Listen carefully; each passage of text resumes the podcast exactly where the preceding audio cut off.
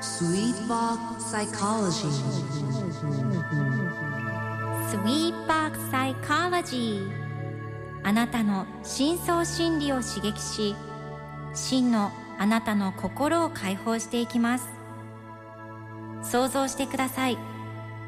夏休み仲間と一緒に海へレジャーに行ったあなた。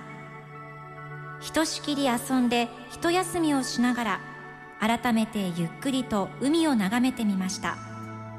さてその海の色はどんな色でしたか？1夕焼けでキラキラ輝いている。2空の色を映し出して真っ青。3もう夜になっていて真っ暗。4夕方を少し過ぎて紫色。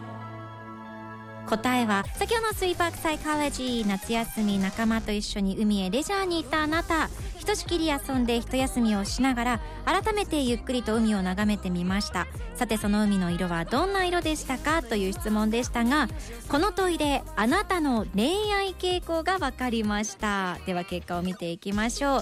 まず1夕焼けでキラキラキラキラ輝いているを選んだキキさん、ララさん、キャブポイさん、コダマンダイブさん、ハラグロ姫さん、エンドレスさん。などなどあなたは熱しやすく冷めやすいタイプです。夕焼けでキラキラ輝く海はとても素敵ですがすぐに色が変わっていってしまうもの。思い出は美しいまま次へ次へと異性を渡り歩くこともあるようです。本人としては自分にはもっと会った人がいるかもと思うがゆえの行動ですが実際には気軽に異性を選ぶだけにどれもしっくりこないということも否めません。さあ続いて2空の色を映し出して真っ青を選んだ。すすすすんさんなんかヘンドリックさん大垣だよさんのりすさんうなさんたいこさんその他の皆さん。あなたは惚れっぽいけど一途なタイプ。選んだ空の色からすると時間は日中。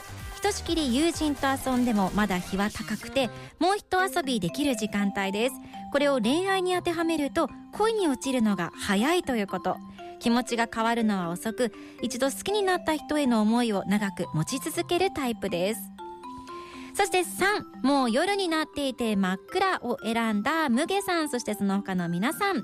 あなたは熱しにくく冷めているタイプです。友達と遊んで一休みをしたら夜になってしまった暗い海。この海の色は恋に対するあなたの印象をそのまま映し出しています。なかなか人を好きにならないだけでなく恋愛はもういいやといったような諦めの感情さえも見え隠れしているようです。そして最後4夕方を少し過ぎて紫色を選んだ青葉はるかさん。おゆのめこさんおしとさんまきちゃれとしょうささんその他の皆さん。